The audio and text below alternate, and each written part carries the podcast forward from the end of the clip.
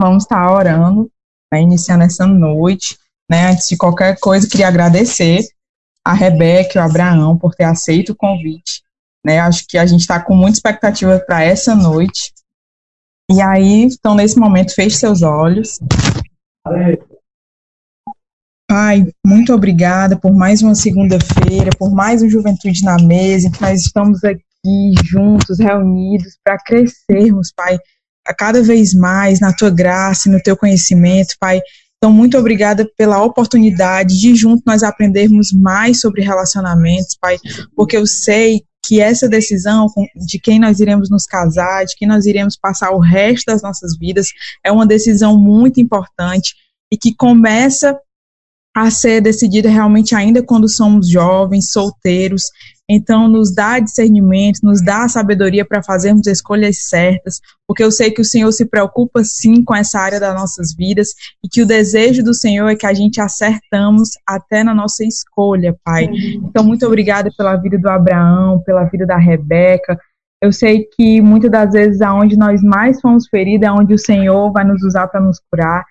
E eu acredito que assim tem sido com esse casal, e eu sei que eles nem sabem, mas eles são inspiração para muitos jovens nesse Brasil e que o Senhor continue usando ele cada, eles cada vez mais e derramando mais, Pai, sobre a vida deles, Pai, que o Senhor possa realmente enchê-los cada vez mais de Deus para que assim eles possam fazer feliz um ao outro, porque eu sei que o casamento o Senhor fez como sendo uma bênção de Deus e que faz parte do propósito que o Senhor tem na vida de cada um dos dois, mas juntos que eles possam transbordar, Pai, em meio àquilo que o Senhor os criou para que eles sejam, Pai. Então, abençoa essa noite, Pai, que a gente possa sair daqui totalmente diferente da forma que nós entramos nessa reunião. E eu sei, Pai, que muito o Senhor tem para falar através da vida desse casal. E é por isso que eu já te oro, já te agradeço. Em nome de Jesus, amém. Amém. amém. Fique à vontade, gente. Abraão, Rebeca. Amém. Galera, primeiramente, boa noite. É um prazer estar aqui com vocês. E tô com, a gente estava com muita expectativa, né, de poder estar aqui, né, interagindo com vocês nesse momento. É, eu creio que é um tempo diferente, assim, que o Senhor ele está nos preparando para tomar decisões, né? É, e o que eu mais sinto assim de direção do Espírito Santo é que realmente ele é, aprove esse tempo para a gente dar um, um tempo para trazer as e-coordenadas para as nossas vidas. Então, é, eu quero te encorajar a viver esse tempo para refletir é, sobre conduta, sobre é, relacionamento com o Espírito Santo, sobre sonhos, projetos. Mas eu falo isso porque é o que nós temos feito, assim, sabe? É, aparentemente, assim, é um momento difícil, mas para a gente está sendo muito gostoso, sabe? Porque a gente está se apropriando desse tempo para, tipo, é, tomar conta daquilo que é de Deus nas nossas vidas, né? Então, esse tempo é um tempo que a gente está, por exemplo, muito focado em disciplina, é, em devocional, é, nosso tempo de oração, nossos projetos. Então, é, é um tempo especial. Então, eu quero declarar isso na sua vida também. Amém, galera? Verdade. Você se apresenta primeiro, irmão. Tá. Então, a gente vai se apresentar. Para quem não conhece a gente, nós somos. É, eu sou a Rebeca, fazer igual aqueles casais de SCC, né? Eu sou a Rebeca do Abraão. Eu sou Abraão da Rebeca. Ai, gente, eu acho isso tão brega. Mas. Mas eu casei para isso. E se eu casei, eu vou fazer uso disso e acabou. Ninguém vai me impedir. Mas a gente, atualmente, nós moramos em São Paulo e nós viemos de cidades diferentes. Nós, né? Obviamente, acho que dá para notar pelo nosso sotaque que nós não somos daqui, afinal de contas, a gente não fala porta, supermercado, vermelho, mano, meu. A gente fala vale a mulher, essas paradas assim. A gente fala. Dá o gritinho do Ceará. É, dá o gritinho do Ceará, né? Então, eu sou realmente nacional. É, minha terra natal é messejana, né? Vocês são do Bom Jardim, né? Se eu não me engano. Vocês fazem assim, que vocês estão tudo mutado. Isso. Quem é da Messejana faz. Yay! Tá aqui, tô lendo no chat. É, ô, oh, Messejana não, é Bom Jardim. Eu vi alguém fazendo assim, você é da Messejana. Deixa da Messejana.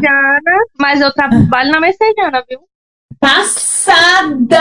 Eu tô no messejana, chão. Messejana aqui, viu? Não, acredito. muito lá na Messejana. Olha aí a galera da Messejana, então. Messejana tá aqui, viu? Tá vindo. Lagoa Redonda, Messejana. Lagoa Redonda, olha aí. Só o pessoal bom, gente. A galera esconde o celular, tá usando? É, mas, enfim. É, o Abraão, ele. Ai, gente, a história do Abraão é tão. Ele é de tantos lugares que é ele que vai se apresentar. Então, galera, é, meu nome é Abraão, sou do Pará. Nasci lá, mas passei a vida inteira em Imperatriz, né, no Maranhão. Então eu me considero nordestino, né? Porque meu pai é de lá e já maiorzinho já voltei para Santarém, né? Que é uma cidadezinha próxima de onde eu tinha nasci, onde eu nasci. E era Itaituba, no caso, voltei para Santarém. Então, eu peguei um pouco de cada canto, assim. Fora os lugares, assim, que eu passei pouco tempo, assim, a trabalho ou fui estudar, fazer algum curso. E é isso. Eu confesso que eu tô um pouco triste porque eu não consegui encontrar minha camisa do Fortaleza, mano. É. O Abraão então, é torcedor do Fortaleza. Quando eu tava pertinho aqui das. Olha, das... ó, Leão da Tuf. Leão, é nós. Dani Araújo, Leão da O que acontece? Aqui, Antes das 20 horas, mano, eu comecei a bater o desespero porque eu esqueci da minha camisa, mano. Aí, ó. Então, Palmas. pra quem é Tuf aí, eu tô pedindo aqui muito perdão mesmo, galera. Eu saí Desculpa. daqui e ele pediu, cadê minha camisa do Fortaleza? Porque ele queria entrar nessa live com a camisa do Fortaleza. Eu ia representar, mas desculpa, gente, é. de verdade. Bom, mas resumindo, a gente veio desses dois locais e sentimos no nosso coração, né, de assim, não, a gente não se conhecia, e nos conhecemos aqui em São Paulo. Nós somos da Paz Church, que é a vulgo Igreja da Paz, para quem não conhece. E nós somos da Igreja da Paz de São Paulo. Nós viemos para cá como missionários voluntários, a gente sentiu de Deus, estava cada um na sua cidade e tal, vibes e tal, trabalhando, até que Deus tocou no seu coraçãozinho lá, vão para São Paulo. Chegando aqui, eu cheguei em 2016, ele chegou um pouquinho antes, no começo, no final de 2015. E desde então a gente começou a trabalhar para Jesus. Hoje, especificamente, a gente trabalha com adolescentes, né? Mas a gente sempre foi amigo e tudo. E estamos aqui até que Deus nos direcione para outros locais, porque a gente sabe que São Paulo não é o fim, São Paulo é somente o começo e aqui é só uma ponte para onde ele vai nos levar. Isso. Amém. É... E a gente teve a oportunidade, né, de se unir nesse, eu digo, combo aí de projetos, porque, digamos, é, eu me preparei algum tempo para vir para São Paulo, né? E é, estudei missões, me preparei financeiramente também. E dentro disso tudo, nessa tipo oportunidade que eu vi de estar em São Paulo, eu tive o privilégio também de conhecer a Rebeca. E ela é uma parceirona, assim, sabe? E, cara, de verdade, é o melhor tempo, assim, da minha vida.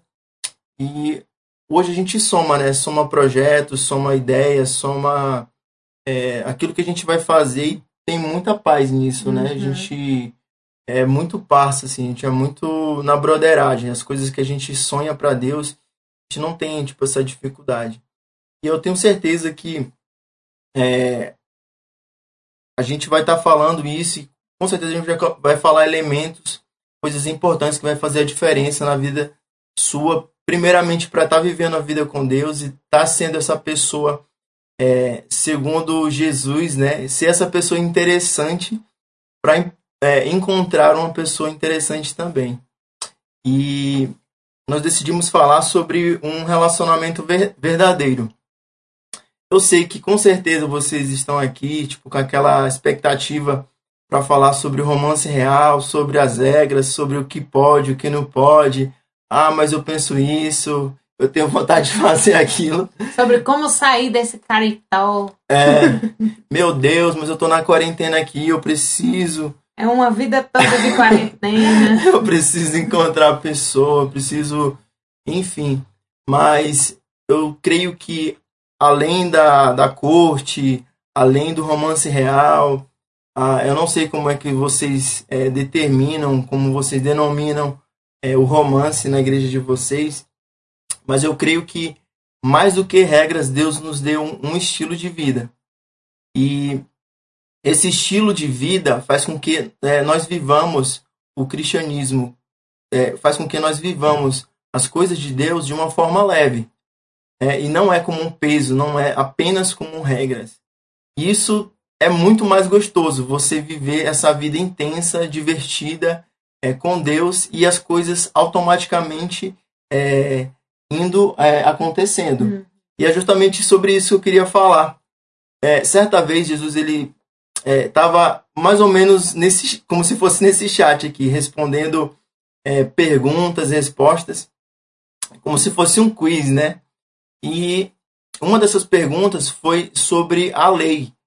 E esse escriba, ele perguntou para Jesus qual seria é, a lei mais importante.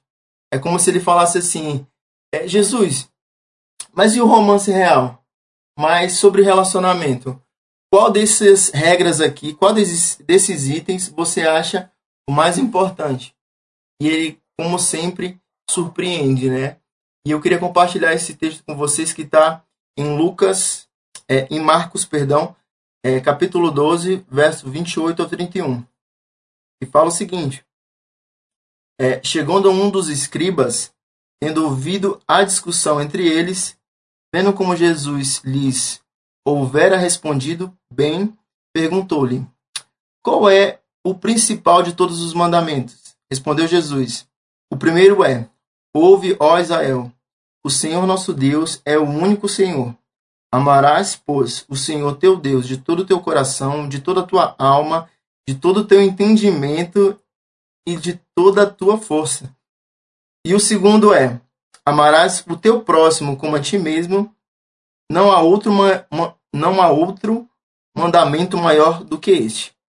Então, é como se de alguma forma Jesus ele simplificasse todos esses mandamentos não apenas pela regra, mas pela intencionalidade, como ao invés de você forçar em protocolos, ele mostrasse o estilo de vida que é muito mais importante. Agora, tem uma coisa muito importante para a gente é, atentar aqui. Já que ele deu uma regra, ele deu assim de uma forma facilitada o estilo de vida, é necessário também a gente entender aqui, como ele disse, de que forma nós, jovens cristãos, devemos viver essa vida interessante, essa vida com Deus. Então, eu peço que você preste bastante atenção nesses pontos, porque é, isso aqui foi uma grande verdade na minha vida e fez com que eu tivesse uma vida muito mais focada naquilo que Deus realmente estava colocando no meu coração e me, tipo assim, incentivou, trouxe mais força para eu perseverar naquilo que Deus é, tinha e continua tendo para mim. Mais para, tipo, disciplina, foco. E o primeiro ponto que ele fala é a forma ideal de você buscar a Deus, de você viver as coisas de Deus é de todo o coração.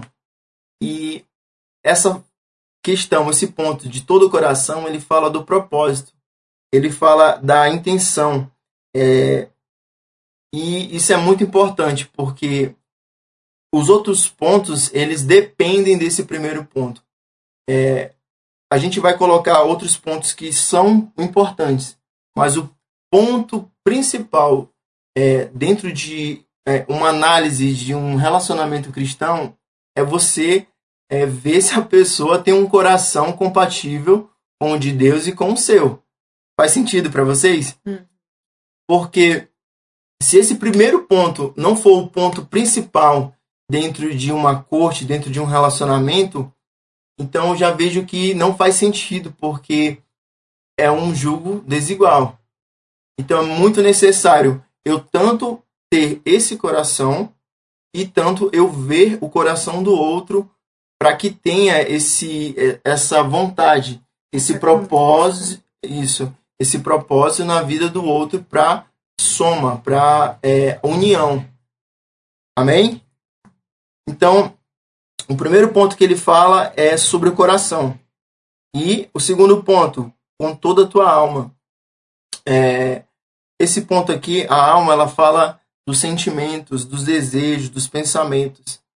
E eu acho que é uma das é, questões principais que o jovem solteiro deve se policiar, principalmente os homens, que é a questão é, da mente, a questão dos pensamentos. E é um momento assim de você aproveitar. Eu vejo muito o, a solteirice, a, o momento que você está de boa solteiro, uma oportunidade de você crescer nessas áreas. E a área é, emocional é uma das principais porque é muito mais fácil quando você encontra uma pessoa que tem sentimentos, tem é, pensamentos legais que vão estar tá, é, somando com o seu. Imagina só se de repente você está muito bem preparado, muito bem disposto a se relacionar e encontrar uma pessoa ainda com pensamentos, é, tipo assim, como foi feita na dinâmica anterior com aquela vontade ainda de fazer coisas anteriores que ela já vivia na vida antes de Cristo, ou a pessoa pode estar com você, mas com pensamentos presos ainda na imoralidade, preso em ansiedade e num momento assim, não que não seja, tipo assim, é, não seja errado nós termos pensamentos de ansiedade. Entenda bem, mas no momento chave de você transicionar é, para essa vida de casado, de pensar de relacionamentos, eu creio que é necessário nós termos uma vida emocional sã, saudável. Amém? É, terceiro ponto, é, ele fala de entendimento. O entendimento, ele quer dizer a, a forma é, de nós pensarmos sobre aquilo que é de Deus. Então, é necessário também nós é, buscarmos com essa vontade é, ler coisas interessantes, é, ter um discipulado profundo com pessoas mais é, maduras e não sei, tem vários recursos que podem falar e trazer esse entendimento, essa essa vida é, mental mais madura. Então, tem várias formas. Hoje o que tem é, são ferramentas para a gente estar tá crescendo na fé. Tem podcast, tem pregações aí no YouTube. Tem... É, e se enchendo. Isso é uma é, é um start também para você estar tá sempre com a mente ocupada e não estar tá pensando em coisas que não vão estar tá acrescentando. Outra coisa também que entra dentro desse entendimento é você, obviamente, entender quem é Deus. Então, é, pegar atributos de Deus, cara, e viver isso de uma forma intensa no seu dia a dia. Então, é muito importante você ler, crescer mesmo e aprender cada dia, né? Olha, isso aqui eu não conhecia, estudar livros, e aí você vai crescendo também. E o último ponto é sobre a força. A força, galera, Aqui ela fala de vigor, fala de vontade, fala da nossa aptidão física. E é uma parte interessante também, e principalmente quando você vai chegando numa fase já mais, digamos, ficando mais maduro. Eu, por exemplo, agora tenho 30 anos. Então, a Rebeca tem 27. A gente nota que com o passar do tempo, é, nós vamos ficando mais, tipo assim, sem vontade, mais cansados, mais grisalhinho, mais velhinho. E a gente não tem tanto esse fôlego assim para fazer algumas coisas, meio que você não tem tanta vontade, não tem tanto aquele vigor para se fazer tantas coisas ao mesmo tempo. Então, dois pontos aí para quem já tem mais fôlego, para quem tem mais aptidão, para quem tem mais essa energia. foque em coisas que tipo vão acrescentar e vão te ajudar a não estar com a mente vazia. Por exemplo, eu no meu tipo alguns anos atrás, eu 100%, não 100%, mas boa parte do meu tempo era focado para o reino de Deus. Eu tinha até inclusive life group dentro do meu trabalho, para vocês terem uma ideia. Então lá eu fazia os meus projetos é, célula, no caso de vocês, né? É, fazia células e buscava sempre estar fazendo alguma coisa dentro do trabalho.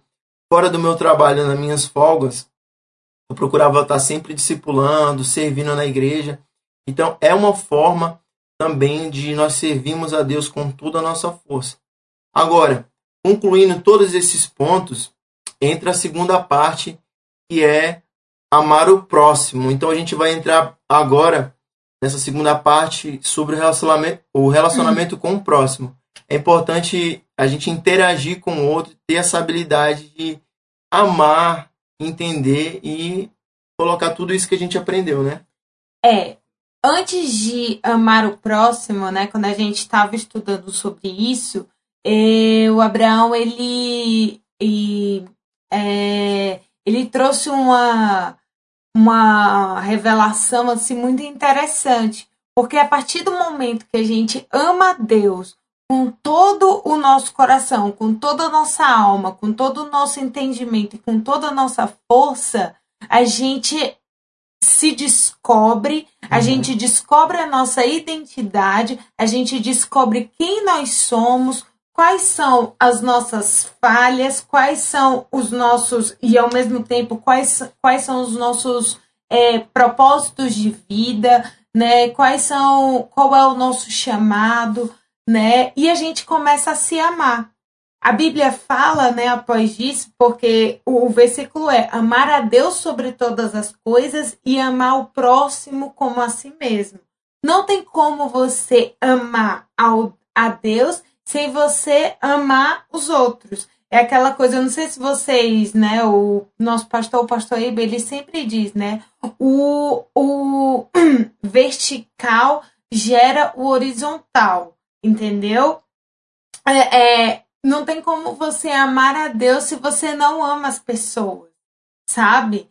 Então, não tem como você se amar se você não tem como você amar as pessoas se você não ama a Deus, se você não se ama e não ama a Deus também. Então, a partir do momento que eu, Rebeca, não sei quem eu sou em Deus, não tenho revelação de quem eu sou em Deus e não amo a Deus com tudo que eu tenho, com tudo que eu sou, com toda a minha alma, com todo o meu entendimento, com tudo que o Abraão falou, entendeu? A partir do momento que eu não me conheço em Deus, como que eu vou amar o próximo, entendeu? E, gente, relacionamento, a chave do relacionamento é isso. O segredo para um verdadeiro, para você desenvolver um verdadeiro relacionamento é isso. É você amar o próximo como a si mesmo. Só que como que eu vou amar o meu próximo sendo que eu não me amo?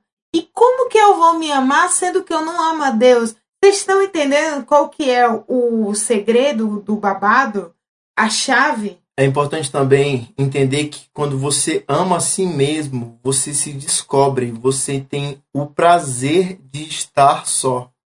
Então, isso é muito importante. Uma coisa é você apenas estar só. Outra coisa é você gostar e se aproveitar desse momento para crescer. Isso é muito importante. E quando você entende isso, você não tira um tempo só, mas ocioso. Pelo contrário, é um tempo só com propósito. Uhum. Então, mano, que é da hora quando tem uma pessoa, um jovem, ele entende o poder de estar só, né? Só, entre aspas, mas com Deus. Então se torna uma vida muito divertida, uma vida muito intensa em Deus. Então, eu creio que nesse tempo de estar só é um tempo também para ser intencional nos dons, na, nos talentos, naquilo que Deus já nos deu. E às vezes a gente, quando fala só, né, nem de status assim de relacionamento, uhum. a gente fala só literalmente, gente, eu não sei quantos já tiveram a oportunidade de ir ao cinema sozinho, de fazer uma viagem sozinho, de ficar sozinho. Tem gente que não suporta ficar sozinho, Uhum. entendeu? E isso é, é de verdade, assim. Eu acho que, que não é vergonha nenhuma você admitir isso. Eu não gosto de ficar só. Porém, você precisa trabalhar isso em si, porque você não gosta da sua companhia. Uma pessoa que não gosta de ficar com a sua própria companhia, não, não gosta de se curtir, ela tem que trabalhar isso daí. Como que uma. Como que. Será que caiu a ligação? Como que. Vocês estão me ouvindo? Fazer assim, ó. Ah, tá. É, como que você. Como que a gente vai continuar. é, aliás, como que outra pessoa vai gostar ainda, né, de ficar com a sua companhia? Se você mesmo não gosta de ficar sozinho. Vocês estão entendendo o que, a- o que a gente está falando? Outra coisa também que eu tava pensando, quando eu, antes de eu casar, eu morava só, né? E aí, de verdade, tinha gente que chegava e dizia assim, Rebeca, como que você gosta de morar sozinha? Você não tem medo, não? Você não fica agoniada, não? Gente, pra mim, morar sozinha era paz de espírito. Pra mim, aquilo dali era. Eu amava, a cor que eu mais gostava na minha vida era de chegar em casa e só ter eu na minha casa. Não tem ninguém. Era maravilhoso. E, e eu ficava tipo assim, meu Deus, como é bom você chegar em casa e não precisar ter ninguém. Não precisar.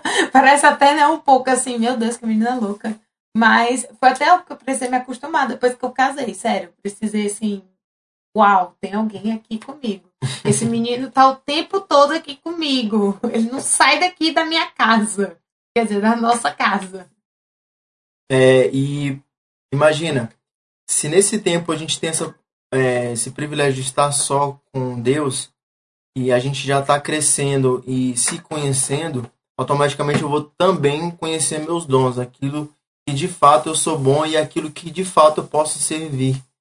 E é muito bom quando a gente se conhece e sabe de fato naquilo que é, nós somos bons e as coisas são diferentes, né? Então, eu, por exemplo, eu tenho essa convicção que eu sou muito bom em servir, em ter atitudes de amor. Então, é uma coisa que eu sei fazer com excelência dentro do casamento. Então, eu estou sempre querendo, disposto, é, e até às vezes esperando também essas atitudes, esses gestos. Então, galera, às vezes esse, é, essa questão de você se conhecer não apenas só para servir, mas também para entender qual é a sua linguagem de amor. Uhum. Então, uma das chaves dentro de um, dentro de um relacionamento é a comunicação. Então, dentro desse elo aí da pessoa que eu estou conhecendo e da pessoa que eu sou, é, a, esse fato de se conhecer facilita muito. Porque, por exemplo, eu, eu sei quem é a Rebeca. Eu sei que ela já entendeu quem ela é. Agora, ela já me passou isso. Eu vou trabalhar de uma forma muito mais inteligente para estar servindo ela. E vai ser muito mais leve. E Para terminar, né, eu acho que esse último ponto, assim, sobre você, a partir do momento que você, quando você vai amar o próximo, isso em relação a dentro de, de qualquer relacionamento, gente, isso daí não só de homem e mulher, mas em qualquer relacionamento, você precisa ser honesto. Ser honesto sobre quem você é, porque às vezes você fica só naquela assim, ai, nossa, é, qual a pessoa ideal que para que eu possa casar, né? Tipo, só pensando assim, será que Deus está preparando o varão ou a varoa valorosa para mim e tal? Mas você já parou para se perguntar, será que eu sou a pessoa ideal para eu casar? Será que você está sendo honesto com você mesmo sobre isso? Entendeu? Será que você tem planos para o futuro sobre isso? E, e outra coisa também, aprenda a não brincar com os sentimentos dos outros, aprenda a abaixar o seu ego, entendeu?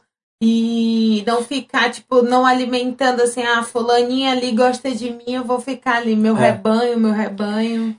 E é importante, como ela falou, a gente ter essa honestidade com o outro, porque é, o nome disso é, é, é honestidade mesmo. É, se nós levarmos para uma linha mais, é, mais pesada assim, você já entra no jugo desigual, na verdade. Então, eu creio que um dos sentimentos que alimenta, eu vejo às vezes até comum, uma coisa que é comum nas igrejas, é, por exemplo, a pessoa ela ter um, um apriscozinho emocional, que ela mantém pessoas dentro do controle dela. Por exemplo, um cara, ele sabe que não está disposto a relacionar, no entanto, ele tem algumas pessoas que ele prende é, emocionalmente. Então, às vezes, quando a menina já está praticamente esquecendo aquele cara, Ele fica igual esse Mário aqui, ó. Vai embora não, bebê, vem cá. Aí ela, ele vai lá como? Vai lá no direct e já dá outro toque e essa pessoa fica presa. Mas presa como? Na, naquela perspectiva, a bichinha não sabe se, meu Deus, mas será se ele tá me dando confiança? É, Será já manda se- um oi sumida. É, ele já manda um oi sumida depois das Ai, zero horas. Tem um ranço, tem É. um ranço desse Então, tipo galera, muito, é, fiquem espertos com aquele oi sumida depois da da meia-noite. meia-noite. Depois das 10 já é perigoso. É, depois das 10 tudo bem, mas depois da meia-noite, porque às vezes essa pessoa tem esse hábito de manter algumas outras pessoas, é, ou a mulher ou o homem, é, presa emocionalmente, e o nome disso é defraudação, é, pecado, tá, E não galera? é só homem que faz isso, não, viu? Infelizmente, também tem muita mulher que gosta de ficar fazendo um, um joguinho de charme, de quero, não quero, de, sabe? Em cima do muro, nem vai, nem desocupa a moita. E minha filha, vamos, que tem um monte de mulher solteira aí também na fila. E estamos com 30 segundos para acabar esse negócio bem aqui. Não sei se eu falo ou se eu deixo rolar esses 30 segundos e canto ano novo aí.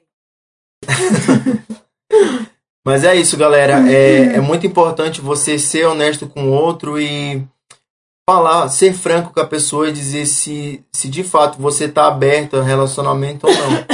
Isso é muito é, libertador para a vida de outro também, né? Porque você não sabe se de fato tá de boa, se é muito importante é, nós sermos honestos com nós mesmos para sondar de verdade se a gente tem interesse na pessoa ou se a gente está brincando com sentimentos alhei- alheios, né?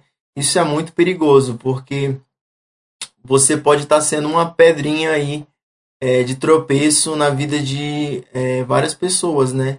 Se você tá tipo assim jogando aquela ideia só para estar brincando e querendo ou não, é, a gente sabe que isso pode se tornar um grande hábito. E isso é, é perigoso. E também é, o fato de ser honesto com aquela pessoa que você tem convicção que quer conhecer, é importante também de você falar aquilo que é, você já viveu, né? Porque é muito comum dentro de um relacionamento a pessoa tá conhecendo outra e tá naquela parte da paixão e o que acontece tá com aquela aquela é, aquele momento de aparecer de uma forma assim tipo príncipe né É. então você tá ali todo princeso e a menina toda princesa e as pessoas não querem abrir o jogo assim na área de é, é, fragilidades na área por exemplo que você tem alguma dificuldade você tá deixando de ser é, honesto com essa pessoa. Às vezes, essa pessoa pode até ser a pessoa que vai estar te ajudando e você não vai, tipo, ter essa liberdade, né? Você vai ficar bloqueado. Pode até falar de exemplos, né, amor? Uhum. Houve uma época que eu tava conhecendo a Rebeca e a gente tava num momento ali de é, poder conversar, é, nós saíamos às vezes e do nada, assim, cara, eu senti que ela ficou muito diferente comigo. Mas assim, de uma forma muito aleatória, né? E, cara, eu senti, eu me senti um pouco mal, assim, porque eu vi que é como se fosse um, um degrauzinho que tivesse de, tipo assim, de crescer, de acontecer. Então eu cheguei com ela e falei assim, foi muito franco, foi muito honesto. Eu falei assim, cara, o que aconteceu? É, de repente eu senti que você Mudou. mudou, ficou diferente, deu aquela distanciada, não tá a mesma, mais a mesma pessoa. Ela falou assim: Ah, eu não sei o que que tá acontecendo, não sei, eu acho que eu não tô legal. Aí na hora eu até falei assim, é, assim, sem maldade, mas foi o que eu senti de dizer, né? Eu falei assim, cara, eu acho que você tem alguns bloqueiozinhos, né? Então, é, Mas na hora que ele falou isso, chegar lá e me escorreu, assim, ó. Porque na hora ele me leu, ele leu o que estava acontecendo. Era realmente aquilo. Eu não sabia dizer, sim, né? Mas era realmente alguns bloqueios. Era como se, assim, eu tava vendo que o, o tá ficando sério? tava ficando sério, era realmente ali, era dali pra, pra algo mais sério, a gente ia, ia para um próximo passo e eu tava com medo. E aí eu tava recuando. Sabe assim, é aquele velho ranço. Eu tava. Eu tinha um negócio assim que era. que vinha automático. Quando eu sentia que eu ia me apegar com alguém, aí eu, não, preciso ter um ranço bem aqui. Entendeu? Aí vinha. Mas foi justamente por isso, por esses bloqueios. Ela, na cabeça dela, ela acreditava que se ela desse mais uma etapa, né, assim, se fosse ficar mais sério, ela ia viver o que ela tinha vivido antes, quando, tipo assim, ela se frustrou. Então, eu fui honesto em falar e fui muito sincero, porque eu acho que na minha cabeça não tinha obrigação de nós, é, tipo assim, naquele momento pensarmos em casar, mas era a nossa obrigação, como nós havíamos combinado, de se conhecer. Então, é, mano, imagina, se você tá se conhecendo a pessoa do nada, muda um pouco, então Ah, essa questão da honestidade, você que tá, tipo, sentindo algo, seja sincero, seja honesto, e você também que tá ali junto é, com a pessoa, não defraude ninguém, pelo amor de Deus. Isso é pecado, viu? É isso, né? Perguntas e respostas. Ah, é, já acho que já pode ir para perguntas e respostas. Nossa parte a gente concluiu. Eu espero que todo mundo tenha entendido. Dá um joinha, gente. Quem Se- entendeu, é, quem, tá ouvindo. entendeu, Quem achou essa palavra tipo, nossa, que horror. Eu achei que eles iam dar um tutorial de como eu pegar É. novinha na igreja. Não, eu acho que as pessoas já vêm com aquela de romance real. É, essa vai ser a parte que a gente vai falar sobre o famoso romance real. Pronto, gente. Já que vocês começaram falando de romance real, então a primeira pergunta é: quais os princípios e os limites do romance real? E quais os princípios e limites da amizade especial?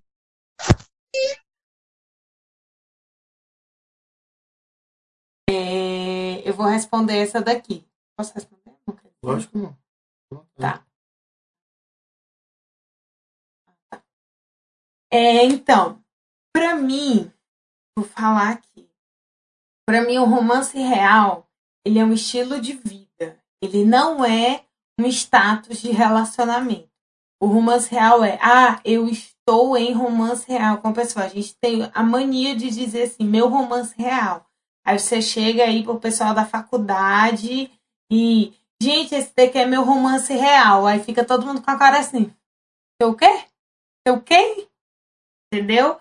O romance real pra mim é um estilo de vida. Você vive o romance real solteiro, você vive o romance real namorando e você vive o romance real casado. Porque o romance real é o romance entre pessoas da realeza, né? A Bíblia fala que nós somos filhos de um rei. O nosso rei é o rei Jesus. Então, é, é como a pastora Rebeca, né, que é a fundadora lá de todo o a dona do romance real, eu costumo brincar. Ela é, ela CEO. ela fala isso, que o romance real, ela é um estilo de vida entre pessoas escolheram viver, né, esse esse compromisso De real, santidade. assim, de, de santidade real. É como se fosse, não sei se vocês já ouviram falar aí sobre o take risks, né? Que é tipo assim, o povo, não sei se já ouviram falar sobre isso aí. Pronto, aí o povo tem mania de dizer assim, ah, vamos fazer um take risk. Eu, gente, take risk? Eu não sei nem dizer isso. Whiskies. Vamos fazer um take whiskies. o take risks. Ele não é um evangelismo. Take risks é um estilo de vida. É como Abraão costuma dizer. Né? É tipo Você assim, não faz, você É. é. é, exatamente. Você foi chamado para viver aquilo, entendeu? Aí o pessoal, ah, não, a gente vai marcar um take risk. Como assim? Então você só vive isso assim por eventos? Tipo, você só vive o romance real quando você tá namorando? Então você só vive a santidade do romance real. Quer dizer que agora, depois que eu casei, eu não vivo mais o É. romance real? Acho que aí que vira o grande fardo, porque, digamos, você é um jovem e de repente é, conhece uma pessoa muito legal, muito interessante, e aí você sente que tem aquela sintonia ali. Você gostou e está interessado, e ela também. Só que nesse momento, é, de repente, a pessoa decide viver o romance real. E aí é lógico que não vai dar certo. Eu tô dando o exemplo que ela decidiu, mas já não vivia antes. Uhum. Então aquilo ali vai virar uma grande barreira e é questão de tempo. Aí vem aquela é, situação que muitas pessoas casam nas pressas, porque o grande medo é, é de cair. Ai, eu não posso cair, eu não posso cair. Tipo assim, Eu não consigo, eu preciso beijar, eu tenho que casar logo. É, os motivos, eles ficam, sabe, de, é, deturpados as coisas, assim, É. entendeu? Então, era até algo que a gente conversava, é, eu e o Abraão, a- sobre até uma pergunta, tá dentro da pergunta, né? Ela falou sobre os limites do romance real. O pessoal diz muito assim, ah, porque o romance real, ele foi, como é que fala, amor? Diz, Virtuado? Desvirtuado não, né? Desvirtuado não vem de Deus. E foi descoisado. Ai, meu vocabulário é desse tamanho. Eu acho, só, só falando aqui, aproveitando o gancho, que tem uma pergunta que fala se, o, rom- se pergunta se o romance real se flexibilizou ao longo do tempo. Eu acho que tem a ver com o que Pronto. vocês vão falar agora. Exatamente, pronto, exatamente. Se ele flexibilizou, isso. Gente, não é que ele flexibilizou. Eu tenho dificuldade de falar até isso. Meu Deus, eu preciso de uma fonoaudióloga.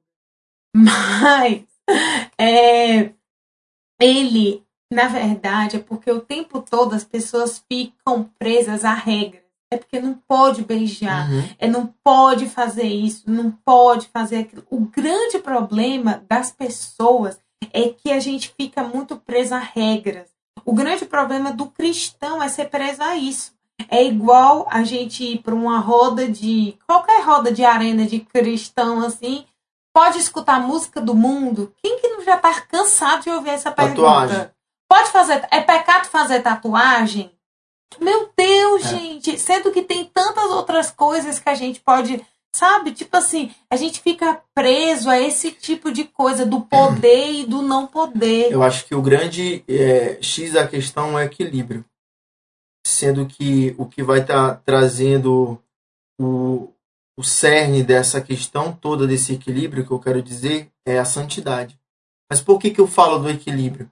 Se a pessoa fala que em algum momento houve uma flexibilidade, então abriu como se fosse brechas dentro do romance real, é necessário também falar que dentro da severidade que teve em alguns momentos, até esse fato de, tipo assim, o, o rigor dos líderes Uhum. atrapalhar em alguns momentos pessoas de se conhecerem. É. Porque, por exemplo, eu conheço alguns casais que, por conta de um comentário de um líder falar assim, cara, eu acho que não é legal vocês é, almoçarem juntos. Segurar na mão. não segura na mão. Ou até mesmo, até o fato de se conhecer. Então, conheci muitas pessoas que estavam muito afim de se conhecer. De repente, o líder entra e fala assim, não, não pode. Porque você tem que orar dois meses. Depois desses dois meses, você faz outro jejum. É, ah, e a pessoa tá afim de se conhecer, ela só quer se conhecer, gente. E se Entendeu? conhecer não mata ninguém, não, É. gente. Então, assim, tem os dois lados. E tem um outro lado também que dessa flexibilidade que o pessoal já leva pro outro lado. É. Você sabe que o ser humano ele só É. quer um pé. E o Ali- brasileiro, né? É, então, assim, é o equilíbrio, né, gente? Se você entende que Deus, ele é, você tá fazendo tudo em prol de Deus, que você quer entregar tudo que você tem, independente do local, independente das pessoas que lhe Uhum. cercam, isso eleva mu- muito, muito mesmo o seu estilo É. de vida. E depende de discipulador, de local, da, tipo assim, da tonalidade da luz do ambiente. É. Então, se a gente for olhar muito a essas situações, a gente vai ficar, poxa, mas eu acho que. Então. E, e é aquela coisa, né? Ama, sempre lembrando, amando ao pró, amando a Deus acima de tudo e amando ao próximo como a si mesmo. Os limites, meu irmão, é como a pastora Rebeca diz, né? A fundadora, a dona do romance real. Quem dá é você. Se o seu limite tá aqui, Uhum. então dê 10 passos para trás. Não ande na beira, porque senão você vai cair. Se você sabe que para você é perigoso beijar, não beije. Uhum. Agora, se para você não tem problema nenhum beijar e tal, é andar de mão dada, sabe? Eu já vi casal que não beijou até o altar. Agora, eu já vi casal também que é, já teve beijo, né? Tipo assim, tudo bem. E, e como eu também já vi casal que já foi extremista demais. Outra coisa também que é muito preciso falar. Não fique achando que, meu Deus, eu vou fazer o romance real, porque o romance real ele salva casamento. Me disseram que se eu fizer três rezas do romance real, eu nunca vou me divorciar. Gente, romance real não é fórmula mágica. Romance real não é igual a loura do banheiro, que você entra, bate a privada assim, dá três. Não, e aparece a loura do banheiro. Não. Romance real, ele não salva casamento de ninguém, porque eu vi gente que fez romance real direitinho, não beijou, não pegou na mão, a menina andava no banco de trás e se divorciou. Por quê? Porque depois do casamento, o romance real ele continua. A santidade ela continua. Você tem que vir continuar com o estilo de vida. que ela quis dizer, galera, só para reforçar aqui, não é o evento em si do romance, É, o status. o status. É, meu romance. É. Hashtag meu romance é real. O que lindo. vai além disso tudo não é o status. O que vai além disso tudo é o estilo de vida É. de santidade. Isso sim salva um casamento. Só mais uma coisa também. Rebeca, para concluir, a gente pular desse ponto, matando logo, se tiver aí três perguntas na cajadada só, viu, Lari? É, Rebeca não pode, Rebeca e Abraão, não pode beijar, não pode segurar na mão, não pode fazer nada, não sei o que, entendeu? Tipo assim, quer dizer então que não pode beijar, mas pode fazer o- todas as outras coisas? Gente, o problema não é o beijo, o problema, o lance é a santidade, entendeu? Você tem que pensar na sua santidade, na santidade do outro. Até você casar, o Abraão aqui, eu sou só irmã dele, em Jesus. Olha que lindo, irmã em Jesus. Sabe? Então é só a paz e a graça do Senhor mesmo, e tendo cuidado para vigiar e não cair em tentação. É, Satanás é sujo, menino. Verdade. Então a próxima pergunta. Pronto, pergunta. é. Só porque eu acho que surgiu uma dúvida aí, só para vocês responderem rapidinho, apesar de que vocês foram bem claros. É qual a principal diferença entre o namoro tradicional e o romance real? Acabaram de me perguntar. Tá. Tem essa pergunta, mas também a pessoa me falou comigo aqui no WhatsApp, então acho que ainda tem uma dúvida para quem não conhece o romance real de fato. Gente, é só o nome.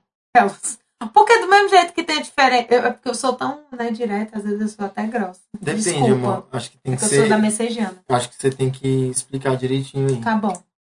É assim. é- quer explicar? Não. Começou. Ah, quer dizer que tu joga pra mim. Tu disse que eu. Não, amor. Vocês estão vendo Pode explicar aqui. Eu faço. Ó, é, vocês já ouviram falar que tem corte, tem romance real, tem namoro cristão, tem mais o quê? Tem amizade especial. Só que, não, só que a pergunta aí foi romance Real real, e, e- uma- e e o o namoro, namoro. normal. E o namoro normal, É. a diferença, meu filho, é que tem Deus no meio. É, então É que tem o Espírito. Santo bem aqui. Você tem, Entendeu? É que eu não vou ficar, né? Tipo assim, me esfregando no Abraão. Se eu tô. Uma coisa, um namoro normal como é. Como é um namoro tradicional? Pra quem. Todo mundo aqui nasceu na igreja, foi? Todo mundo aqui é filho de crente desde sempre? Todo mundo assistiu novela, série? É. É isso aí, galera. Esse é o É, namoro esse normal. é o namoro normal. Porque aqui, até eu e o Abraão, que tem nome de filho de crente, o Abraão já nasceu na igreja. Tem 80 anos, mas nasceu na igreja. Ele sabe todas as músicas da Shirley Cavalhais. Mas a gente sabe aqui a diferença bem direitinho entre um namoro tradicional e um namoro da igreja. É os princípios, galera. A gente não dormia junto antes de casar. A gente casou, o quê? No civil, né? Eu me lembro que a gente casou civil num sábado. E a gente só foi casar no religioso no outro sábado. Aí, no primeiro sábado, eu disse assim, amor, é, o Abraão falou, amor, vamos ter um jantar especial, né? E tal, não sei o quê. Eu, ai, amor, vamos e tudo, já somos casados, maridinho, mulher e tal, não sei o quê, né? E tudo. Mas a gente não ia dormir junto, não, só o jantar. Fora, assim, até da época que a gente podia sair. Rapaz, na hora que eu ia saindo de casa, minha avó disse assim: vai pra onde? É pra voltar pra casa, viu? Que ainda não tá casada a cabeça de Deus, não. Desse jeito. Eu disse assim, oxe, meu Deus, eu ia dar volta com meu esposo, já tô casada perante, de- perante os homens. Assinei no papel, já tenho sobrenome Figueira. Mas eu nem tava pensando nisso. É, Eu comecei a cogitar, não em pensar nessa situação, mas me perguntar, poxa, mas eu não tinha parado pra pensar. O pessoal falava, né? Ah, mas já tá casado. Eu tinha até esquecido que casamento civil é casado também. É. Mas enfim, eu, será que Enfim. esclareceu a dúvida? Deu de Pergunta entender, pra gente? menina do WhatsApp. A diferença é, tá certo, tá certo, a avó tá certa. E tá certo e pronto. E morreu e acabou. Eu sou tipo a Dilma falando. Próxima pergunta. Esse meu áudio tá ligado? Tá. O que fazer quando nada acontece na minha vida afetiva? Eu pensei na piada, mas não vou fazer falando. Fala, fala. Eu já fiz piada demais. Alguém quer que ela fale? Que ela fale faz legal. A primeira coisa que eu falo, a primeira coisa que me vem na cabeça foi Santo Todo Antônio. mundo quer. Pega pra Deus. Primeira coisa que me vem na cabeça. Não, tô brincando. Quando não. Quando, como é mesmo, é tipo assim, quando a, a vida não é amorosa, eu acredito Nada acontece. Os comentários são os melhores. Os comentários, não, lamento, né? Só Olha, lamento. eu creio que é o seguinte, galera. Pro cristão Faz uma que entende o que, que é o que, que é Deus e o que é reino de Deus, ele não consegue ficar ocioso. Ele não consegue ficar parado. Então, para essa pessoa, eu quero te dizer o seguinte: é, não fique parado, não aceite essa ideia de que você está limitada nessa circunstância. E sempre procure estar entendendo qual é a sua funcionalidade dentro do reino de Deus, esteja sempre enganjado na, na sua igreja local, fazendo coisas interessantes. Eu creio que esse tempo que você está vivendo é para você estar crescendo, estar aprendendo algo E trabalhando. e trabalhando na sua vida, né? E automaticamente É. servindo também. Então, não deixe que nesse momento venham mente, é, é, ideias na sua mente. E o nome disso é sofisma.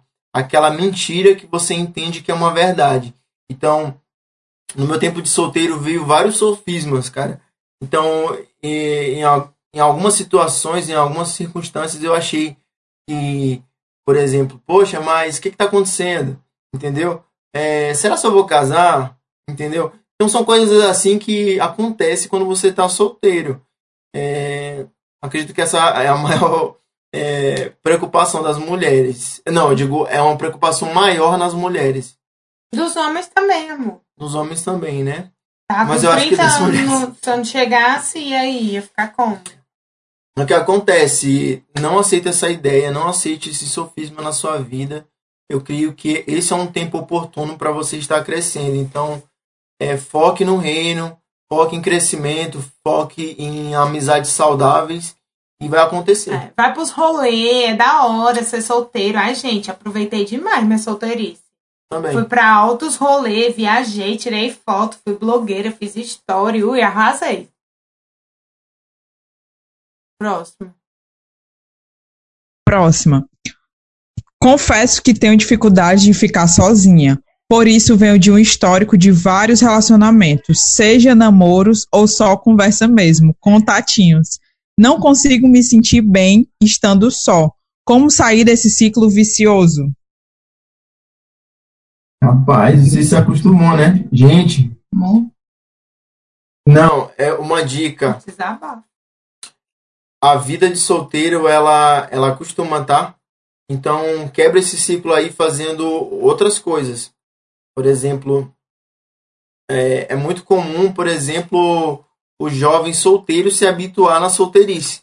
Então, eu acho que para esse momento de você se transicionar, pensar em crescimento para tipo, dar esse novo passo, eu acho que é importante você também pensar é, diferente, pensar fora da caixa, pensar como assim fosse como se fosse uma pessoa ingressando no casamento. Então, vocês entendem que a vida de um solteiro é, é uma coisa, a vida do casado ela vai exigir outras é, orientações, outros estilo, outro estilo de vida. Então é necessário também fazer o quê? É começar a andar com pessoas que já têm uma maturidade maior, pessoas que venceram na área que, quem sabe, você não consegue vencer. É, então, assim, tem muitas coisas legais, galera, para se fazer e pessoas incríveis para te ajudar dentro desse momento aí. Então, se você tem essa limita, se você tem esse problema, essa dificuldade, mano, foque em amizades, foque em, em, tipo em vencer isso tudo. E outra coisa também é o que a gente falou, né? É você começar a curtir a sua companhia, é, aprender a se amar e a curtir, tipo assim, meu, experimenta fazer uma viagem sozinha, ir no cinema sozinha. Eu não sei se é homem ou se é mulher, né? Eu, tipo, sozinho, sozinha. É... E é muito legal, entendeu? A sua companhia tem que ser a melhor de todas. Gente, às vezes, eu sou uma pessoa, de verdade, eu confesso, eu sou uma pessoa que às vezes eu prefiro ficar sozinha do que tá, tá com a galera. E olha que eu sou muito da zoeira. É porque quando eu tô com a galera, eu sou aloprada demais, entendeu? Então, assim, é... a primeira coisa que a gente tem que aprender é aprender a curtir a nossa companhia. É, Ser solteiro é bom demais. E aproveitar a companhia de pessoas mais é, maduras, né? É, por exemplo, eu não tive. é, embora eu tenha nascido num lar cristão, eu não tive assim uma exemplos dentro de casa, né? Então, tipo, eu não tinha essa vivência de como era 100% uma família, uma rotina saudável. Então, fui buscar isso em amizades, assim, sabe? Então, foi um momento que praticamente me adotaram, assim. Então, líderes, pastores, e eu me apropriei disso, porque eu de verdade queria aprender o que é ser um pai, o que é ser um marido, o que é ser é, uma pessoa responsável. Então, gente, muda essa mente, essa mente muda é, essa chave aí, porque Deus quer te ensinar coisas novas e quem sabe nessa maturidade, nessa decisão que você toma, você consegue vencer essa, esses probleminhas aí, né? Beleza? Essa aqui é polêmica. E É errado. Assim, Então, é errado orar. é errado orar por duas varoas ao mesmo tempo? Lógico. lógico. Meu filho, o tempo da bigamia É passou. É bigamia que fala? Rapaz, eu nem sei como é que é o nome disso. Essa é vergonhice. Não, é assim, é errado sim, gente. Até mesmo porque dentro desse processo aí é capaz de você ser um defraudador, né? Então, enquanto eu tô, tipo assim, gostando de uma, você sabe que a outra ali tá no stand-by, né? Então a gente, nesse momento, já é uma certeza que você não tem certeza. Tipo assim, Então é bom ir com calma pra não tá arrasando os coraçõezinhos aí, literalmente. Mas eu gostei, gente, da pergunta. Eu Ótimas gostei perguntas. da coragem, porque noção não tem. Tô brincando. Próxima. Dividir a conta do lanche com o namorado é válido? Fujo ou fico? Olha, é, eu vou quero responder essa daí. Se for o primeiro encontro, amiga, foge. Porque assim, se ele tá já desfrutando da tua beleza, né? Então, assim, no mínimo ele tem que pagar teu suco. No mínimo.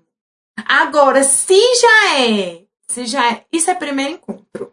Assim, primeiro encontro que eu digo assim, oficialmente estamos saindo aqui e Uhum. tal, já tá rolando assim, vibes e tal, tá vendo que, tipo, tô afim de você, tá afim de mim. Se for primeiro encontro. Agora, assim, se já é um caso, ah, não, já estamos juntos aqui, meu, não, eu divido a conta com o Abraão, eu divido é tudo com o Abraão. Eu agora tô dividindo é a conta da Sabesp aqui com o Abraão, deu não sei quanto. Um cano rachou aqui na nossa casa. Cana quebrou, deu 300 conto. Deu Ela dividiu 300 agora. conto, eu que tô pagando. Opa, Ó, até tirou meu fone.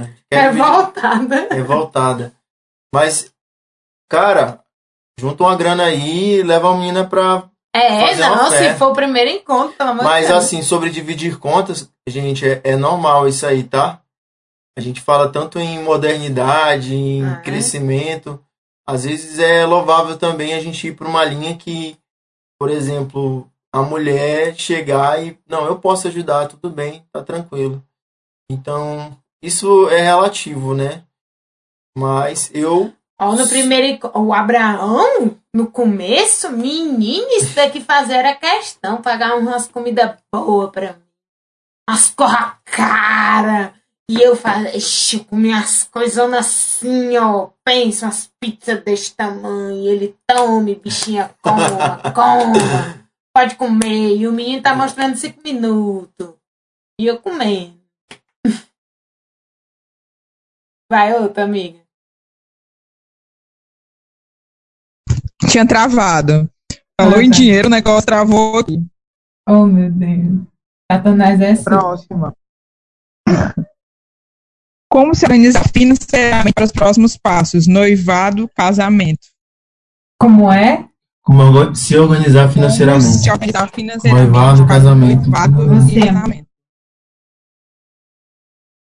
Cara, eu acho que é importante você ter uma vida, tipo assim, regrada, né? É como eu tinha falado antes, você tá pensando em dar um passo, então já é importante você se preparando para isso, concorda comigo? É uma vida saudável, né, financeiramente. Então, cara, é, eu poderia falar até de investimentos, mas para se falar em investimento é necessário primeiramente ter um estilo de vida para poupar, né? Então, assim, cara, começa poupando, né? Orça aquilo que você gasta diariamente. Depois, no fim do mês, pega todas essas continhas, esses gastinhos pequenos e vai ver o tamanho do estrago, ver se isso é compatível com o seu salário. E depois ver o que, que dá de, de colocar como reservas, né?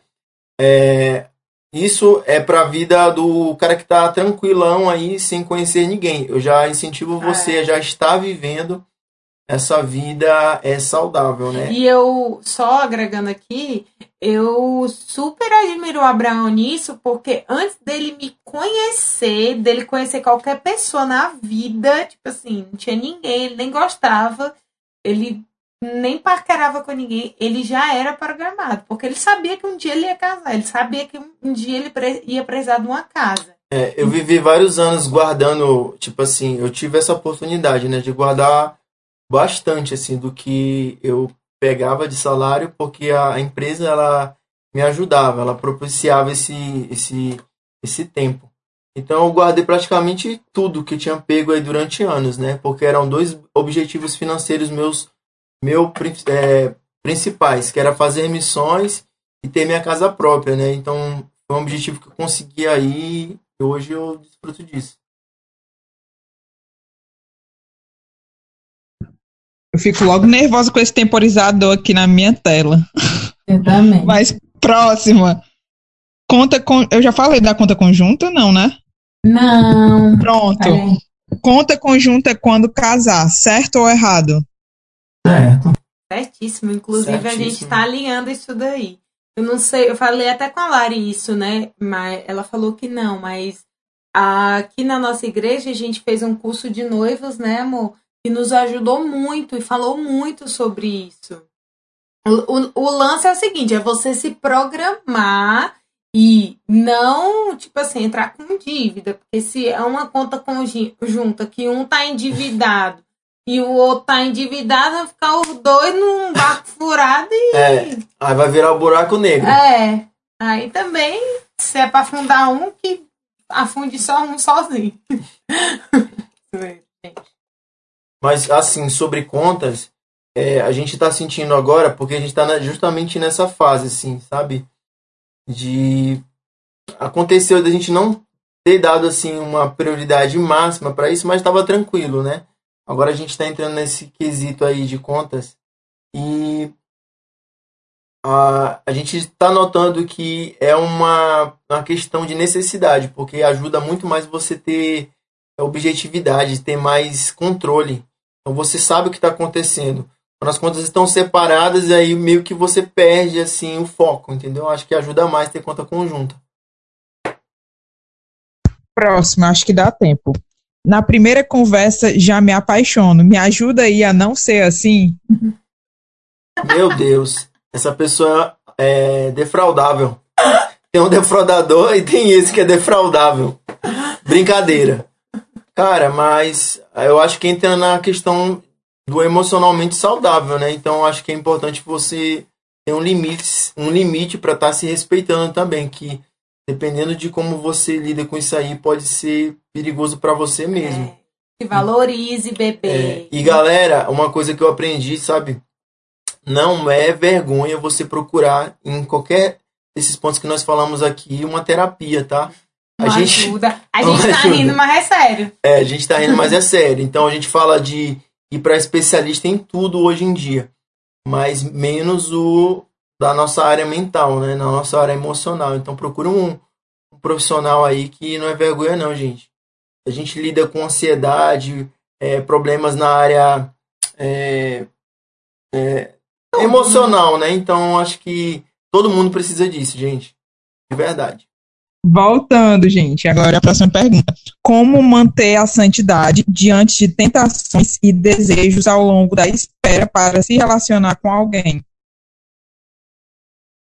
Como esperar na santidade É como manter a santidade diante da espera até se relacionar com alguém.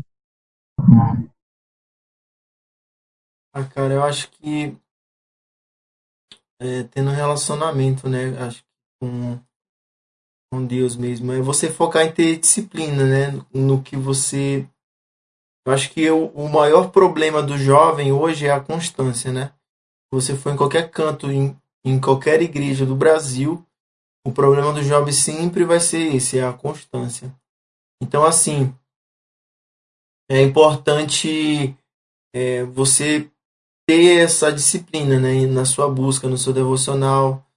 Então, tem coisas que tiram é, o foco do, do jovem, porque o jovem ele é mais disperso, é mais fácil ele se distrair.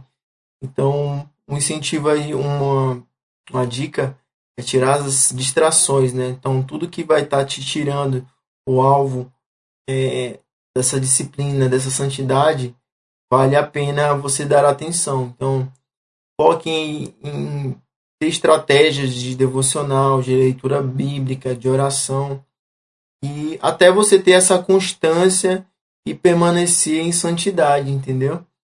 Então, tem várias coisas que, fora a, o devocional, também ajuda. Dessa vida de relacionamento ali é, é, com Deus. Então, existem também pessoas que podem te ajudar né, de verdade a viver tudo isso. Pelo, é, pelo contrário, tem pessoas que dificultam você a ter essa aproximação com o Espírito Santo.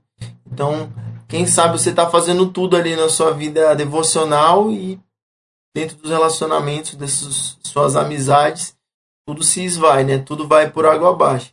Então, é uma coisa que também ajuda quando você tem pessoas boas que te auxilia em cima disso aí, né? De trazer essa vida, te dar conselhos, né? Às vezes puxar a tua orelha, né? Porque a gente erra, a gente é, faz coisas que às vezes é, não é tão legal para você mesmo. Então é bom ter essa pessoa que às vezes vai te dar um toque, fala, cara, presta, é, presta atenção, acho que é importante você olhar nisso, é, focar nisso, aquilo outro. Então acho que a disciplina, eu acho que o que o jovem mais precisa é o foco, né? Então, ao contrário do é, é uma característica que é, é do jovem e que dificulta a buscar a presença de Deus. Acho que é, é justamente essa. Próxima pergunta. Como saber se a pessoa é realmente de Deus na minha vida? Eu acho que quando os planos, os sonhos, os chamados, uh, essas coisas assim batem, é, os, começam a bater e principalmente, né, quando você tem, quando você não anda com um julgo desigual com a pessoa, julgo desigual que, que a gente se refere, a primeira coisa que vem na cabeça é em relação a, a servir a Deus ou não, né? Mas às vezes existe um julgo desigual até mesmo em situação financeira, que às vezes você se coloca tipo assim, nossa, Rebeca, mas é, isso é preconceito, isso é.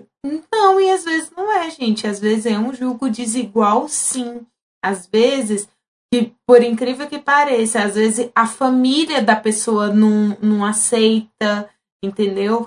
Quando, é, sei lá, um, uma menina não tem tanto estudo como um do menino, ou, ou vice-versa, enfim, entendeu? Então, algumas coisas são julgo desigual, sim, e não só, tipo, em relação à religião, vamos dizer assim, entendeu? Mas quando os planos se encaixam, quando os sonhos se encaixam, os projetos se encaixam, tudo isso vão se encaixando, a gente já vai tendo confirmações que é de Deus ter uma vida compatível, né? Uhum. Se você procura, você encontra uma pessoa e os sonhos dela vão te ajudar, né? Vão te auxiliar, acho que é uma coisa muito legal. Mas quando é tipo assim, o, o contrário disso, então você vai estar tá atrapalhando a pessoa de viver o potencial dela máximo no reino de Deus.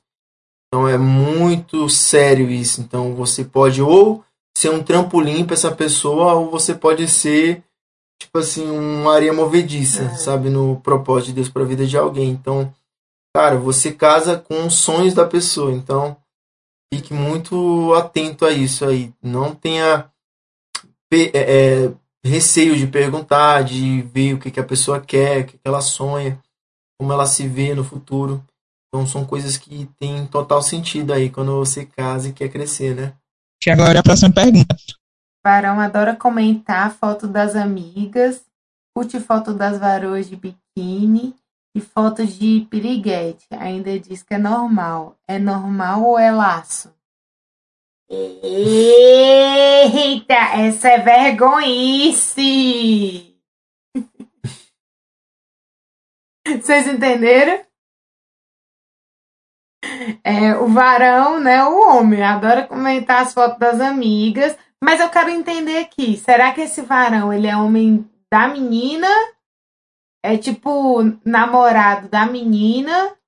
É um cara que é, é, tá solteiro e tal. Ou é um cara assim solteiro? Porque se ele for um cara solteiro, ele é um laço para qualquer pessoa, ele é um famoso embuste, né? Ele é um embuste. Agora, assim, é, se ele é comprometido, aí, minha irmã, ele é sem vergonha mesmo. Daqueles assim lá do Zé Walter. Não sei se tem alguém do Zé Walter, não. bem, bem sem vergonhazinho mesmo, sabe? Que gosta de comentar a foto das varoazinhas de biquíni, das piricrente, né? E ainda diz que é normal. Normal é uma ova. Ai, eu fazia logo um barraco. Um homem de Deus não tem que estar tá curtindo foto de. Não tem nem que estar tá seguindo. A menina comentou aqui, né? Um homem de Deus não tem que estar tá curtindo foto de ninguém de biquíni, não. Não tem é que estar tá seguindo ninguém de biquíni. Quem é a Thay? Quero conhecer a Thay. Dá um beijo. Beijo, Thay. Vai que a Thay é um homem? Se for um homem, eu quero dar só uma aperto de mão. É... Mãe de se converter que é melhor, verdade. Pronto. A próxima. Como identificar que estou em um relacionamento tóxico? Nossa, muito boa isso. Como? Como identificar que está num relacionamento tóxico? Fácil. Quando você entende que algo não é, assim, te faz bem, é tóxico, a palavra, a palavra de Deus fala que tudo que vem de Deus te traz paz. Então, existem pessoas que, que representam essa paz aí caso você já esteja iludido. então é sempre bom ter pessoas lúcidas aí para ser essa luz aí para você, caso você já não tenha forças para sair desse relacionamento abusivo, tóxico. E tipo assim, digamos que essas pessoas ela tem tipo assim essa chave aí, né, da lucidez. Então, é principalmente a nossa mãe, né, nosso, no, nossos pais, sua mãe, seu pai. É, amigos próximos também foi uma coisa que é, ajudou muito a gente a entender que a gente, nós éramos compatíveis, porque a gente tinha um amigo em comum que conhecia a gente de longa data, então sabia que eu gostava, sabia se a gente ia dar certo. Assim, davam toques, né? Não, tipo assim, são coisas assim que vai dar um norte, mas ajudam. Mas os líderes também então, assim, gente, se em algum momento você não tem é, energia mais para conseguir terminar esse relacionamento, foca em dar autonomia para essas pessoas, é, te dar um toque aí honesto. Então, você vai conseguir se ver livre. Uma das grandes dificuldades aí quando a pessoa tá iludida, né, mano? Então, é, saia desse relacionamento, desse relacionamento tóxico. Se saia, se saia. E se você tá, olha, e uma dica assim para quem tá, tipo, né, namorando, antes de casar, assim, abra bem os olhos, abra mesmo, identifique tudo, veja tudo mesmo. É, e, porque depois que você casa, você vai fechar o olho. Não tem o que fazer. É. Depois que casou, bebê, ó. Beijo. Sabe? Próximo. Opa, perdão? Não, mas é isso mesmo. Pronto. Nos casamos para fazer o outro feliz, mas na prática não é bem assim. Então, como entrar em concordância diante de situações conflitantes e que ambos pensam de forma oposta?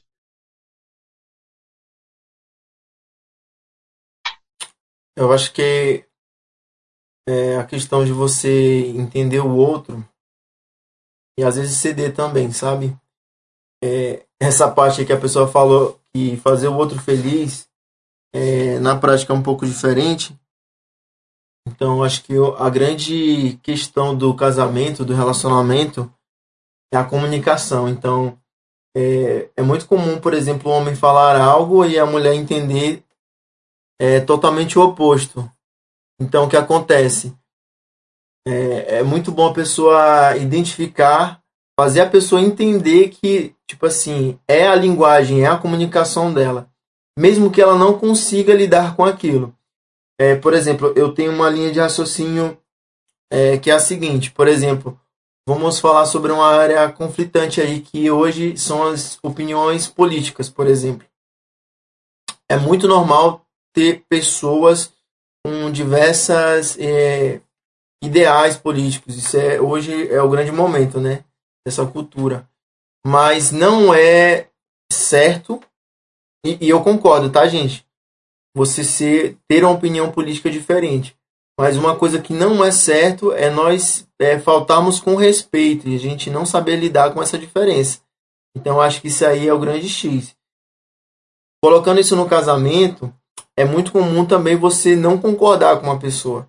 Mas é primordial você respeitar é, respeitar a opinião da pessoa, né? Então, às vezes é bom ceder pro, em prol da outra pessoa. Então, é, a questão é empatia mesmo. Então, se você não está disposto a abrir mão em alguns momentos, é, é um, uma grande dificuldade né, no casamento.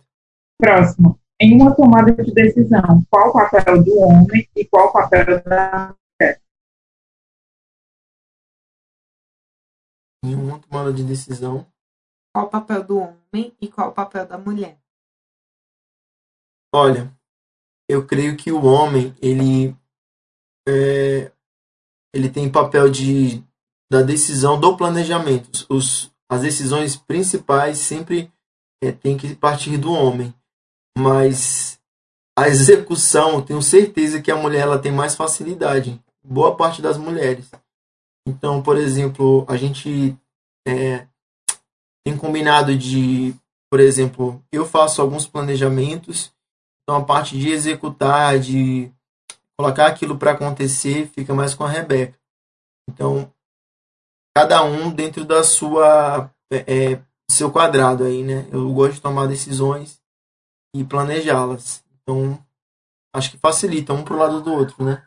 É, eu acho que também depende, sabe? Depende tipo, de quê? É, aqui, assim, a gente é muito aberto, um para ouvir a opinião. Sempre, sempre, gente. Sempre. O Abraão quer ouvir a minha opinião. Sempre. É tipo assim, não tem nada que ele faça, não tem nada que ele. Nada, nada. Sempre ele vai me perguntar assim, Rebeca, e aí? E se eu não estou realmente prestando atenção, se eu não estou assim, uhum, ele fica com raiva. Então eu tenho não, ele não toma uma decisão sozinho sem eu estar realmente prestando e ele quer entender o motivo do porquê que eu tô dando aquela opinião. Chega até ser o cansativo. Dá vontade de você ser meu, só vai. Vai na parte do Senhor. Pronto. Como passar a segurança de ser um bom líder e futuro marido para minha namorada? Ah, eu acho que eu quero responder. Porque isso daí era algo que eu sempre procurei. Procurei assim, eu acho que toda mulher procura Hoje em dia, a gente está vendo muitos. Eu não sei o que é que está acontecendo, gente. Me perdoe os homens presentes aqui, mas não vou, não vou generalizar, lógico. Só que a gente está tendo uma dificuldade de ver homens, homens, homens. Formados, homens. Sabe? Homem.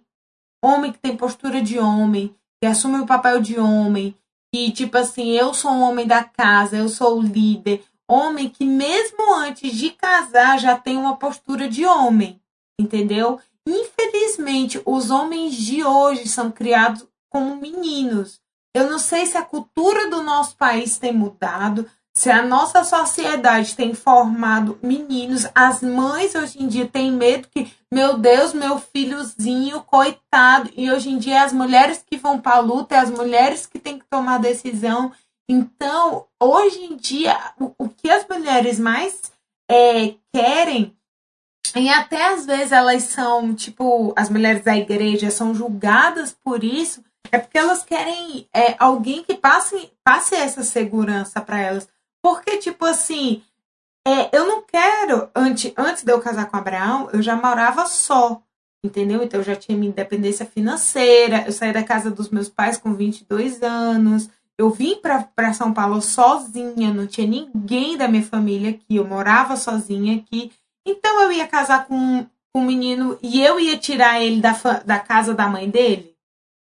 Para mim é, é muito bizarro isso, entendeu? Então eu precisava dessa segurança de entender que ele, e eu nem tô falando de dinheiro aqui, eu tô falando de, de alguém que, tipo assim, não, eu assumo o meu papel como um homem, eu assumo o meu papel de eu sou trabalhador, eu não sou um cara preguiçoso, eu sou um cara que levanta todo dia, que eu vou atrás. Não se preocupe, estamos juntos, a gente vai crescer junto, nós aqui vamos construir a nossa família junto. E é isso que eu vejo hoje as mulheres querendo. Nós temos mulher, mulheres fortes aí, solteiras, né? Por quê? Porque querem homens assim, à altura, entendeu? Que querem homens decididos, que não fiquem nessa, ah, não sei se eu quero. Eu não sei se eu visto a minha camisa é, da Adidas ou da Nike. Eu não sei se eu compro um Vans ou. Sabe? Umas coisinhas assim. Então, meu Deus, amigo, vamos crescer. Eu sei que os homens do Ceará são caba macho. Só os daqui de São Paulo que são mais assim. E os do Maranhão também são caba macho. E é isso. Pronto, eu ia para a última pergunta, mas chegou mais uma aqui. Como fazemos para lidar com a insegurança de nunca ter se relacionado antes? Nunca ter se relacionado antes, a insegurança? Isso.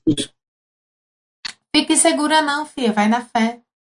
É normal, né? É, Acho que todo dá mundo, certo. Todo mundo deu esse passo aí, né? Na vida ou em alguma área da, da vida em algum momento. Então acho que não tem, não tem segredo. É você É. perder o medo mesmo e tentar. É. Gente, você que é solteiro, tente. Não tenha vergonha. Não tenha vergonha de, por exemplo, errar. Não tenha vergonha de aprender. Não tenha vergonha de perguntar. Isso é válido. Errar é, também é acerto. É uma oportunidade de crescimento. Uma coisa, é, às vezes a gente acha que errar, como Abraão falou, nossa, quase que não sai teu nome. como Abraão falou, as, é, a oportunidade de errar muitas vezes é acerto. Nossa, amor, que frase linda, eu vou twittar isso. Porque eu tenho um texto no meu blog que fala exatamente sobre isso. Sabe quantas vezes eu precisei errar para acertar depois? Hoje, o meu relacionamento com Abraão é um acerto porque eu errei por várias vezes, entendeu? Eu precisei errar várias vezes para entender é, como é fazer o certo. Eu não estou dizendo aqui que você agora vai chegar na igreja e vai sair atirando para todos os lados, para todos os lados, não, viu, irmãozinho? Irmão, irmãzinha. Mas eu estou dizendo que ve- se você entra num relacionamento, né, como eu já entrei, como o Abraão entrou, né, e infelizmente não dá certo, porque todo mundo entra num relacionamento querendo que dê certo, mas às vezes não dá. E aí, o que é que você aprende com isso? Você aprende que, tipo assim, que é o, o que é aquela coisa, né? Você aprendeu, você entendeu que aquela pessoa não era a pessoa de Deus para você, que os planos dela não se encaixava com os seus, que o propósito que Deus tinha para a vida dela não era o mesmo que Deus tinha para sua vida e tá tudo bem. Você não vai morrer por causa disso não, entendeu? Você vai chorar talvez, né?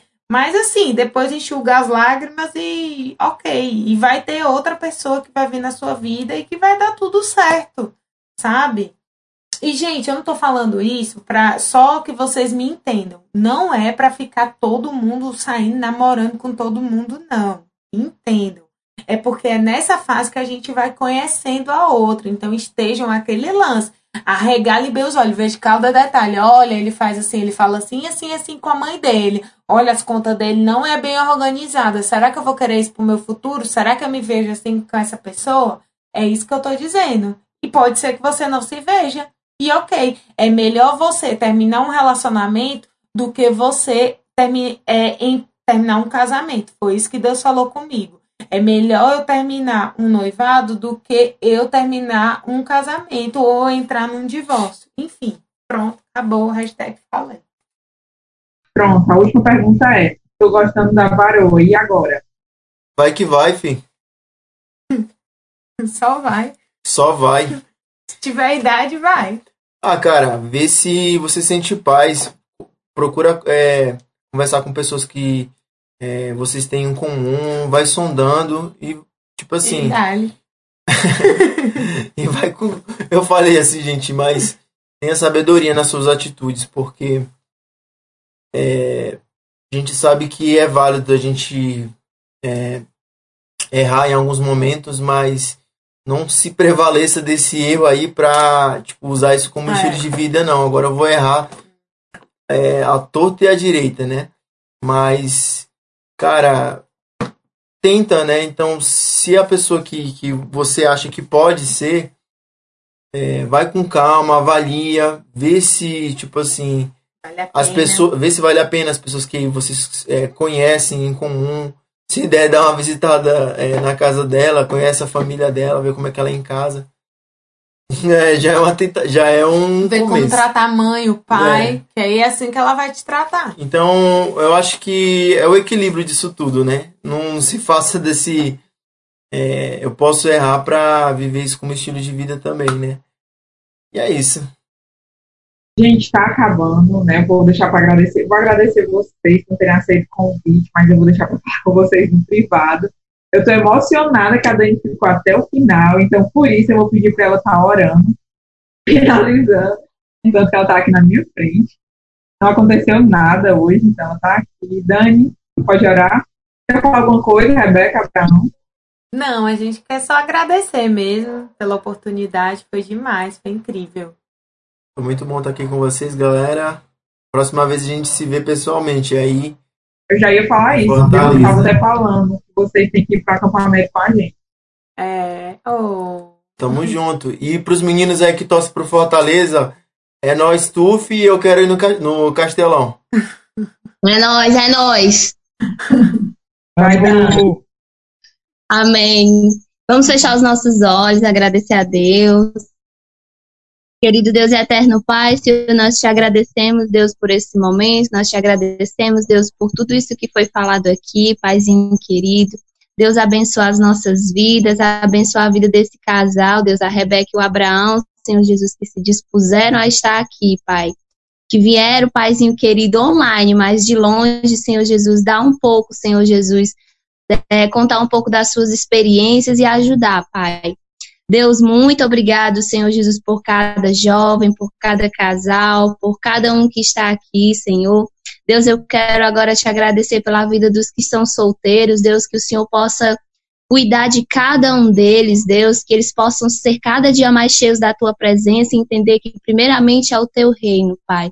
E que em breve, Senhor Jesus, o Senhor vai estar cuidando da área, área sentimental deles, Pai. Deus, também te agradecemos pelos casais que estão aqui, que o Senhor abençoe os relacionamentos, que o Senhor venha encher da tua presença dia após dia, Senhor. Continua nos enchendo de graça, Pai, e conhecimento. É assim que nós oramos e te agradecemos. Em nome de Jesus. Amém.